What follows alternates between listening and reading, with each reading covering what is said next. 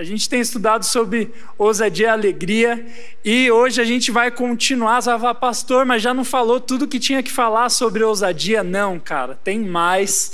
Ainda mais agora que está chegando o segredo e a gente precisa ser ousado para pregar a palavra de Deus, cara.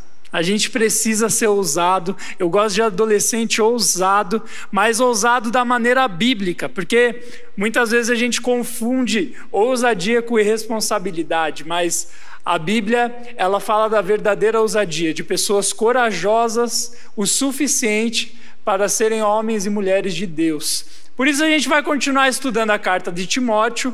A gente começou no dia 21 eh, de agosto a falar sobre a carta de Timóteo. Semana passada deu uma pausa com a maravilhosa Lara pregando sobre Jeremias, mas também falando sobre ousadia.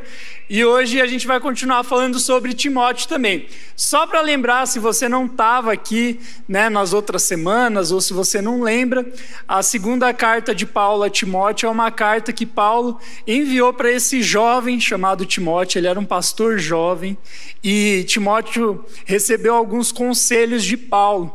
Paulo ele estava preso em Roma ele estava prestes a ser executado, e aí ele manda duas cartas para Timóteo falando: Olha, cara, eu não me arrependo nem um segundo de estar sendo morto, de estar preso por pregar o evangelho. Então, cara, se eu tenho um conselho para te dar é: seja ousado como eu fui.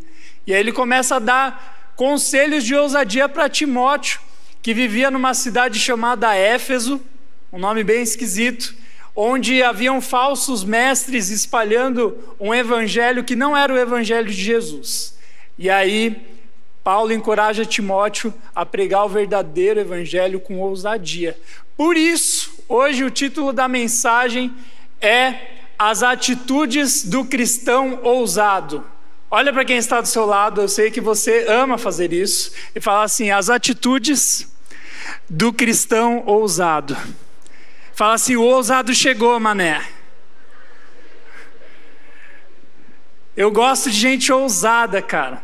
E aqui, na continuação do texto, a gente estava estudando 2 Timóteo capítulo 1, a gente estudou do versículo 1 até o 7, hoje a gente vai do 8 até o 14, onde Paulo, ele fala de algumas atitudes das pessoas que são ousadas. Por isso, abre lá 2 Timóteo, capítulo 1, versículo 8. A palavra de Deus diz assim: Vou dar um tempinho, né? Porque agora culto presencial tem que esperar as pessoas abrir a Bíblia, né? Quem achou, fala, achei. Aí, quem não achou, fala, tô perdido. Vai no índice, irmão. Ó, 2 Timóteo fica depois de 1 Timóteo. Ah, muito obrigado, muito obrigado. Eu paguei elas duas para elas baterem palma aqui. É, bom, vamos ler lá. 2 Timóteo, capítulo 1, versículo 8. A palavra de Deus diz assim: Portanto, não se envergonhe de testemunhar do Senhor, nem de mim, que sou prisioneiro dele mas suporte comigo os meus sofrimentos pelo Evangelho segundo o poder de Deus, que nos salvou e nos chamou com uma santa vocação, não em virtude das nossas obras, mas por causa da sua própria determinação e graça essa graça nos foi dada em Cristo Jesus desde os tempos eternos, sendo agora revelada pela manifestação de nosso Salvador Cristo Jesus. Ele tornou inoperante a morte e trouxe à luz a vida e a imortalidade por meio do Evangelho. Desse Evangelho fui constituído pregador, apóstolo e mestre. Por essa causa também sofro, mas não me vergonho, porque sei em quem tenho crido e estou bem certo de que Ele é poderoso para guardar o que lhe confiei até aquele dia. Retenha com fé e amor em Cristo Jesus o modelo da sã doutrina que você ouviu de mim. Quanto ao que lhe foi confiado, guarde-o por meio do Espírito Santo que habita em nós. Vamos orar? Senhor, fala conosco por meio da tua palavra que ela possa penetrar na nossa alma, em nome de Jesus. Amém. A gente está num tempo, todo mundo sabe, né? Num tempo de isolamento, de pandemia tal, e tem sido um tempo onde as pessoas estão vivendo com medo. Por isso que a gente tem pregado sobre ousadia, porque eu creio que Deus nos levantou como cristãos nesse tempo para vencermos o medo, para sermos ousados, para fazermos coisas que as pessoas do mundo não podem fazer, pois elas não têm Jesus. Por isso que a gente está falando sobre ousadia. E aqui nesse texto, Paulo ele fala sobre as atitudes de um cristão ousado. Ele começa a ensinar a Timóteo como que ele podia fazer para ser um jovem que ousava pregar a palavra de Deus. E a primeira coisa que esse texto nos ensina, está no versículo 8, é que o cristão ousado, ele sofre pelo evangelho. Repete-se comigo: sofre pelo Evangelho. Como assim? Por que sofrer? O que, que sofrer tem a ver com ousadia? Ali, Timóteo estava convivendo com falsos mestres, com pessoas que estavam espalhando coisas sobre Deus que não eram verdade, pessoas que tinham influência, pessoas que os outros ouviam. E Timóteo, como um jovem, tinha que olhar para aquelas pessoas que na maioria das vezes eram mais velhas que ele e poder falar assim: olha, o que você está dizendo não é verdade, a palavra de Deus diz o contrário. E toda vez que você vai expor a verdade para alguém, a chance de você sofrer alguma consequência com isso é muito grande. É ou não é?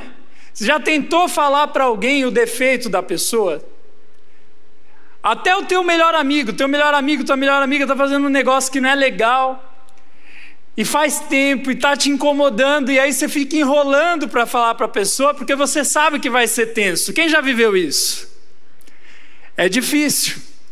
Só que se você é uma, um amigo de verdade, você tem que criar coragem, você tem que ser ousado e com amor e falar com a pessoa: ó, oh, cara, isso aí que você está fazendo não é legal. E a mesma coisa é com o Evangelho.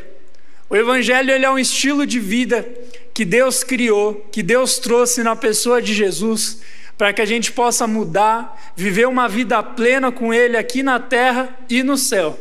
E nós espalhamos essa mensagem de Jesus, que ele morreu e ressuscitou por nós, que aqueles que crerem nele serão salvos. Só que tem coisas da Bíblia que vão na contramão do mundo. O mundo diz uma coisa e a Bíblia diz outra.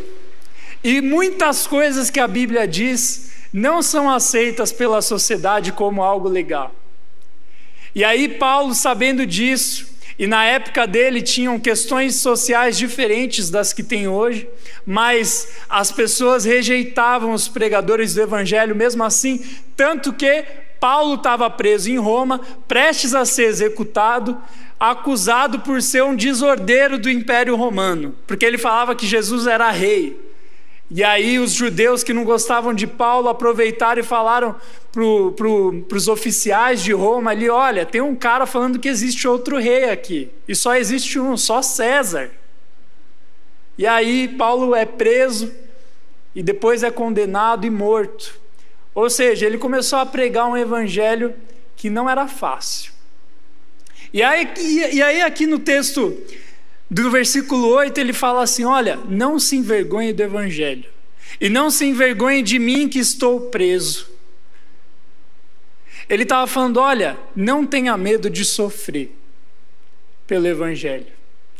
E sabe, a gente está num tempo onde a gente foge do sofrimento. Na verdade, o ser humano sempre fugiu do sofrimento, mas hoje, com as facilidades que tem a internet, as tecnologias, as comidas, a gente quer, sofrer, é, quer fugir de todo o sofrimento. Só que as pessoas que vivem sem querer sofrer, na verdade são pessoas que não vivem, elas sobrevivem. Já conheceu alguma pessoa que vive com medo? Que pensa assim: ah, se eu arriscar pode dar errado, então eu nem vou me arriscar, é melhor eu ficar aqui. Já viu alguém assim? E a gente tem vivido assim, só que a Bíblia nos convida a sermos pessoas que nos arriscam, que se arriscam e que, se necessário, sofrem pelo Evangelho. Claro que tem gente que se arrisca por coisa besta, Por exemplo, tem uns esportes radicais que eu fico vendo. Eu gosto, eu ando de longboard, que já é radical, você pega uns decidão nervoso tal. Agora tem uns caras que parece que gostam de morrer, né, gente? Eu não sei se vocês já viram aqueles vídeos dos caras que fazem parkour e ficam pulando de um prédio para o outro. Ali, para mim, aquele risco não vale a pena. Agora, tem gente que justifica isso para tudo, inclusive para falar de Jesus. E Timóteo ele parecia ser um cara que era envergonhado, que tinha medo. E aí Paulo tem que falar para ele, cara, não tenha medo, vai. Não tenha vergonha de mim. Porque o cristianismo naquela época, ele era visto como uma religião para gente pobre, como uma religião de pessoas da classe baixa. Imagina, o herói deles morreu numa cruz. Morrer na cruz era algo humilhante. E aí as pessoas caçoavam dos cristãos por causa disso, e ainda mais com o maior embaixador do evangelho preso, que era Paulo. Eles tinham de tudo para zoar. Se você tivesse na escola essa época, com certeza você ia ser zoado por ser cristão. A gente continua sendo zoado, mas por motivos diferentes, né? E aí Paulo ele fala: olha, coragem, seja ousado. E se for necessário sofrer pelo Evangelho, sofra pelo Evangelho. Sabe, gente, eu vejo às vezes a gente com medo de falar de Jesus, com medo de sofrer. Semana passada, alguns adolescentes aqui do ministério, a gente foi fazer aquele é, evangelismo online. Antes de abrir para geral, a gente fez só com os líderes. E a ideia era invadir os jogos online e falar de Jesus lá para a galera jogando online. E aí eles foram começaram a falar de Jesus. E se você já joga jogo online, você sabe que lá não é um lugar muito receptivo, né, para pessoas novas. Ainda mais para vir uns crentes falar de Jesus, cara.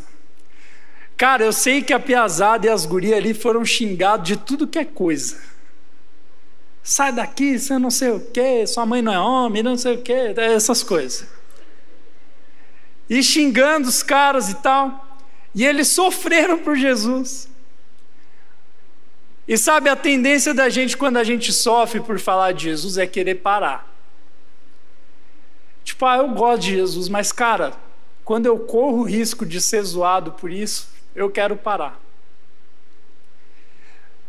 Só que Deus quer levantar uma geração que não tem medo do sofrimento. Tem gente que sofre porque tem medo de sofrer. Já viu aquele menino que ama a menina? Que, nossa, acha ela maravilhosa, orou por ela durante séculos, mas nunca tem coragem de falar porque tem medo dela dizer não? A pior coisa que tem é quando em social as gurias estão tudo na roda lá e os piados estão tudo assim, sentados assim. E aí fala, não, não estou afim. Mentira, você é medroso, cara. Porque o medo da rejeição, ainda mais na nossa geração, ele é muito grande. Só que Paulo ele começa a dizer aqui que vale a pena sofrer pelo evangelho que vale a pena sofrer por uma boa causa. Que a gente não pode ter medo de sofrer por Jesus, porque Ele sofreu por nós. E se for necessário sofrer, a gente vai sofrer. Eu não estou dizendo que toda vez que você pregar, você é obrigado a sofrer. Tipo, a pessoa não está te xingando, você fala, me xinga. Me xinga de cristão burro. Não é isso. Tem vezes que você vai evangelizar a pessoa, ela vai conversar com você numa boa. Mas a gente tem tanto medo de ser rejeitado que a gente perde a oportunidade de viver experiências com Deus porque tem medo de sofrer. E cara, existe uma coisa maravilhosa no sofrimento. Nossa, pastor, o que é maravilhoso no sofrimento? Existe algo maravilhoso no sofrimento, ele te amadurece. E geralmente, quando você passa por ele, quando você vence ele, a vitória tem um sabor mais gostoso. Tem muito adolescente que quer ter experiência com Deus, cara. Você quer ter experiência com Deus? Ok, no seu quarto, lendo a Bíblia, você vai ter experiência com Deus. No retiro, aqui no culto, de mão levantada, você vai ter experiência com Deus. Mas o melhor jeito de ter experiência com Deus e ver o poder de Deus agindo é quando eu saio para pregar o Evangelho, custe o que custar, sofra o que sofrer. Porque a Bíblia diz que os sinais e milagres de Deus acompanham aqueles que pregam o Evangelho com coragem. A Bíblia não diz, os sinais e milagres acompanham aqueles que ficam trancados dentro do quarto ouvindo Alessandro Vilas Boas.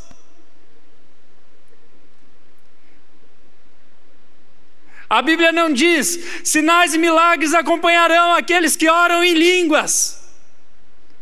A Bíblia diz: sinais e milagres acompanharão aqueles que pregarem o Evangelho. Você quer ver o poder de Deus se manifestando, cara?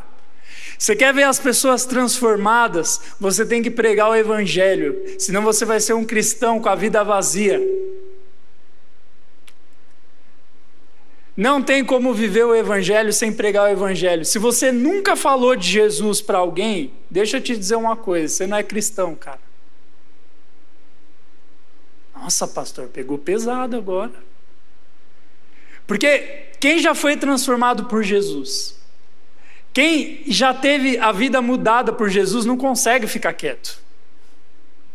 É igual quando você ganha um presente. Eu lembro quando eu comprei meu PlayStation 4, já vendi, mas eu lembro na época que eu comprei. Meu Deus, eu queria sair anunciando na rua, gente, eu tenho um PlayStation 4. A gente fica feliz quando ganha um presente, a salvação foi um presente, e, e se eu ganho a salvação e não saio anunciando, que salvação é essa? O evangelho ele é algo para ser compartilhado. Se você não compartilha o evangelho, você não entendeu nada, porque o evangelho é pensar no outro antes de pensar em mim. É compartilhar, não é segurar para mim. Claro que a gente recebe coisas pessoais, mas o Evangelho é totalmente contrário ao egoísmo, é o compartilhar, é o amar ao próximo, é o considerar o próximo maior do que a si mesmo. Isso é o Evangelho. E se para pregar esse Evangelho que ama o próximo, eu precisar sofrer, eu vou sofrer. Cara, deixa eu te lembrar antes de ir para o segundo ponto. Você lembra o que Jesus fez por você? O apóstolo Paulo ele diz que Jesus morreu pelos nossos pecados. Eu e você deveríamos ser mortos pelos nossos erros. Todo mundo é pecador aqui. E a Bíblia diz que quem peca merece o inferno. Tem gente que acha isso até injusto. Nossa, por quê? Só porque eu não segui as leis desse Deus eu tenho que ser torrado no inferno. Não é isso. É que Deus é a fonte da vida e quando você rejeita a fonte da vida, o que te resta é morte. E a gente fez essa escolha, a gente merece a morte, mas Jesus morreu no nosso lugar. Ele sofreu a nossa condenação na cruz. E disse que aqueles que crescem na morte dele seriam limpos pela morte dele. Ele levou os nossos pecados, a nossa culpa. Ele levou tudo lá e ele ressuscitou. Falando assim: se você crê na minha ressurreição, assim como eu tive uma vida nova, você vai ter uma vida nova aqui na terra e no céu. Olha o que Jesus fez por nós, ele se colocou no nosso lugar, ele sofreu no nosso lugar, ele podia ficar lá no cantinho dele e só deixar a gente sofrer. Mas a resposta de Deus para o sofrimento foi vir na terra e sofrer junto com a gente, cara. Então, se ele sofreu e deu a vida por mim, eu vou sofrer e dar a minha vida por ele. Ele merece. Eu não merecia e ele fez isso. Então, se ele merece e eu não dou a minha vida, eu não mereço ser cristão. Na verdade, merecer ser cristão eu nunca mereço, mas eu não sou digno de estar na presença dele. Porque ele deu a vida dele por mim. Então eu tenho que dar a minha vida por ele. Eu não estou falando para você sair daqui e se matar, tá bom? Mas dá a vida no sentido assim: eu vou fazer o que for necessário para espalhar essa salvação, porque se eu tenho algo que me faz tão feliz, que mudou a minha vida e não compartilho, eu não devo mais ser cristão. Então a primeira atitude do cristão ousado, cara, é ousar sofrer por Jesus se for necessário. É falar de Jesus.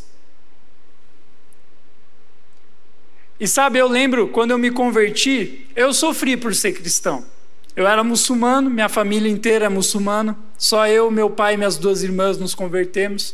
E eu lembro que quando a gente se converteu, a família se reuniu para perguntar por que, que a gente era cristão. E, cara, fizeram uma pressão absurda na gente, a gente sofreu. Tinha primo meu que era meu brother, andava comigo, vivia grudado junto, se afastou. Minha família me zoou até hoje por ser cristão mas eu não estou nem aí, eu ganhei a salvação. E ao invés de fugir deles, o máximo que eu estou fazendo, eu estou pregando o evangelho para eles. Porque vale a pena sofrer por Jesus. E esse é o segundo ponto e a segunda atitude de um cristão ousado: é sofrer pela recompensa. O versículo 12 diz assim: Por essa causa também sofro mas não me envergonho, porque sei em quem tenho crido, e estou bem certo de que Ele é poderoso para guardar o que lhe confiei até aquele dia. Ele fala: Olha, eu sei em quem eu tenho crido e que Ele tem guardado o que eu confiei para Ele. Como assim? Paulo estava falando: Deus tem uma recompensa para aqueles que pregam o Evangelho. E a palavra de Deus diz que a recompensa daqueles que sofrem e pregam o Evangelho é um dia poder sair daqui da terra e viver com Jesus eternamente. E não só no céu, mas aqui na terra também, Jesus disse em João 10,10: 10, Eu vim para lhes dar vida em abundância. Ele disse: Eu estarei com vocês até o fim dos dias, todos os dias da sua vida. A maior recompensa de quem prega o Evangelho e sofre o Evangelho é poder viver com Jesus aqui na terra e lá no céu. E cara, Deus quer levantar uma geração de adolescentes que prega o Evangelho, custe o que custar. Vai custar sua fama por Jesus? Ok, minha fama vale. Eu não estou nem aí para minha fama. Eu não estou nem aí se vão gostar de mim ou não, cara. Eu estou aí porque Jesus acha de mim.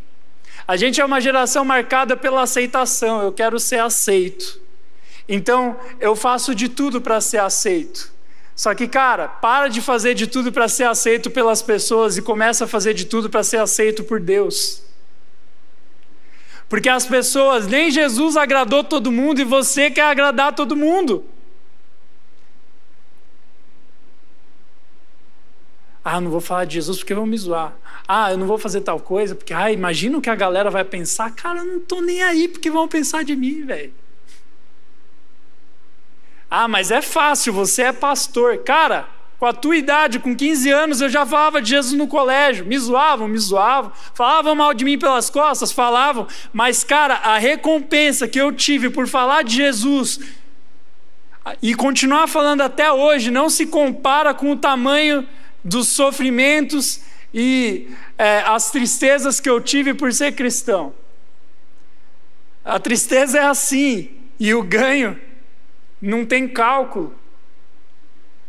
Até quando a gente vai falar, não, o outro vai falar de Jesus? Não, amanhã eu falo de Jesus, depois eu falo de Jesus. Não, eu vou, quando eu vou falar de Jesus, eu falar assim: oh, vai ter um negócio lá na minha igreja, chama segredo, vai ter barraquinha de churros e açaí. Quer ir?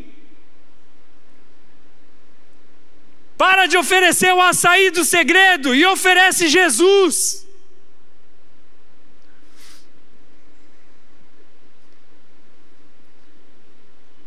Mas, pastor, assim as pessoas não vão vir. Problema é delas, velho. Quem vier vai ser transformado. A gente tem que parar de maquiar o evangelho para ele ficar bonito para as pessoas, cara. A gente tem que mostrar o Evangelho como ele é: lindo, tem transformação de vida, mas tem verdades difíceis de seguir e que tem que entregar a vida por Jesus. Não existe Evangelho meia-boca. Se você está com um pé na igreja e um pé no mundo, você já está no mundo. Quando eu vejo adolescente que vem aqui toda sexta-feira, mas durante a semana vive como se Deus não existisse, não adianta vir para a igreja, irmão. Pode sair, vai embora. Ou se for para ficar, fica. Eu quero que você fique, mas tenha um compromisso verdadeiro com Jesus. Eu sei que é difícil, gente. Eu sei que as palavras estão sendo duras aqui hoje. Mas eu tenho um sonho, cara. Eu tenho orado por isso. Eu tenho orado e tenho pedido para Deus a visão que Deus tem para o MEP nos próximos anos. E meu sonho é ver esse templo com 3 mil adolescentes. Já pensou toda sexta-feira com 3 mil adolescentes aqui, cara? Só que para chegar nisso, e não porque eu quero ter um culto grande, nossa, nós somos um ministério grande, que tem 3 mil pessoas. Não, cara, porque eu quero ver pessoas tendo a vida transformada como minha vida foi transformada. Só que Jesus disse: vai ter um preço, você vai sofrer. Você está disposto a sofrer? E eu tenho falado, Jesus me fortalece para eu conseguir sofrer o que for necessário pela recompensa de ver pessoas sendo transformadas. Não tem recompensa melhor. E sabe, eu e o pessoal da equipe aqui, tanto a equipe do MEP, que é remunerada e trabalha na igreja, quanto os voluntários, a gente sofre muita coisa, às vezes, que você não fica sabendo. Mas vale a pena. Todo esforço vale a pena. Viver como pastor é trabalhar muito, eu anotei aqui para não esquecer. Suportar pressões que quase ninguém fica sabendo lidar com pessoas difíceis, trabalhar em equipe, que é, difícil, é bom, mas é difícil, ter projetos que só dá certo com um milagre divino. Porque é uma coisa você trabalhar numa empresa, você faz lá tudo certinho, não, eu vou fazer o marketing, vou fazer o negócio, vou planejar. Claro que aqui na igreja a gente planeja bastante coisa, etc. Só que numa empresa você as coisas são mais exatas. Na igreja a gente planeja até certo ponto e depois chega num ponto e fala assim: ó, agora aqui é só se Deus fizer um milagre. Se não fizer, não vai dar certo. A gente vive coisas que é difícil, cara. Os líderes de célula também.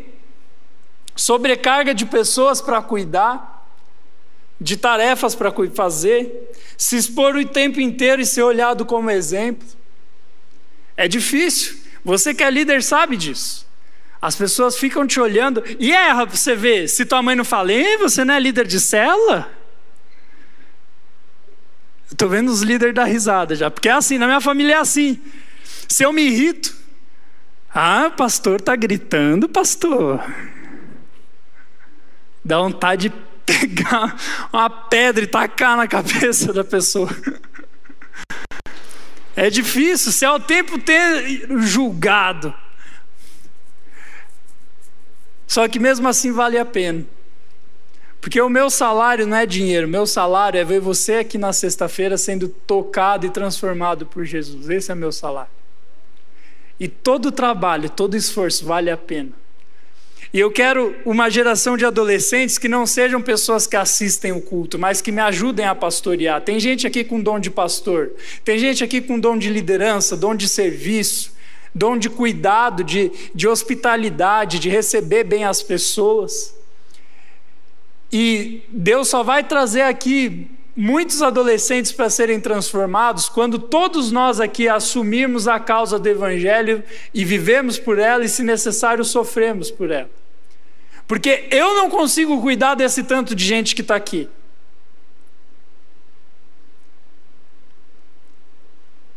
Eu sozinho não consigo. Por isso que tem uma equipe, por isso que tem os adultos de colete verde, por isso que tem gente debaixo de mim agora. Você, não sei se você sabe, mas tem um subsolo aqui onde as coisas saem na TV. Ninguém consegue fazer nada sozinho, cara. Nós precisamos trabalhar juntos. E o primeiro desafio que Deus está dando mais próximo é o segredo, dia 9 de outubro. Só que eu creio que Deus quer algo diferente. Ele não quer só lotar esse templo. 30% do nosso templo é mil pessoas. Vai ser benção. Mas Que não seja só um evento onde vem um monte de gente, depois vai todo mundo embora e ficam sempre os mesmos aqui. Que seja um tempo onde a gente traga pessoas para serem transformadas, gente. Quem está comigo nessa?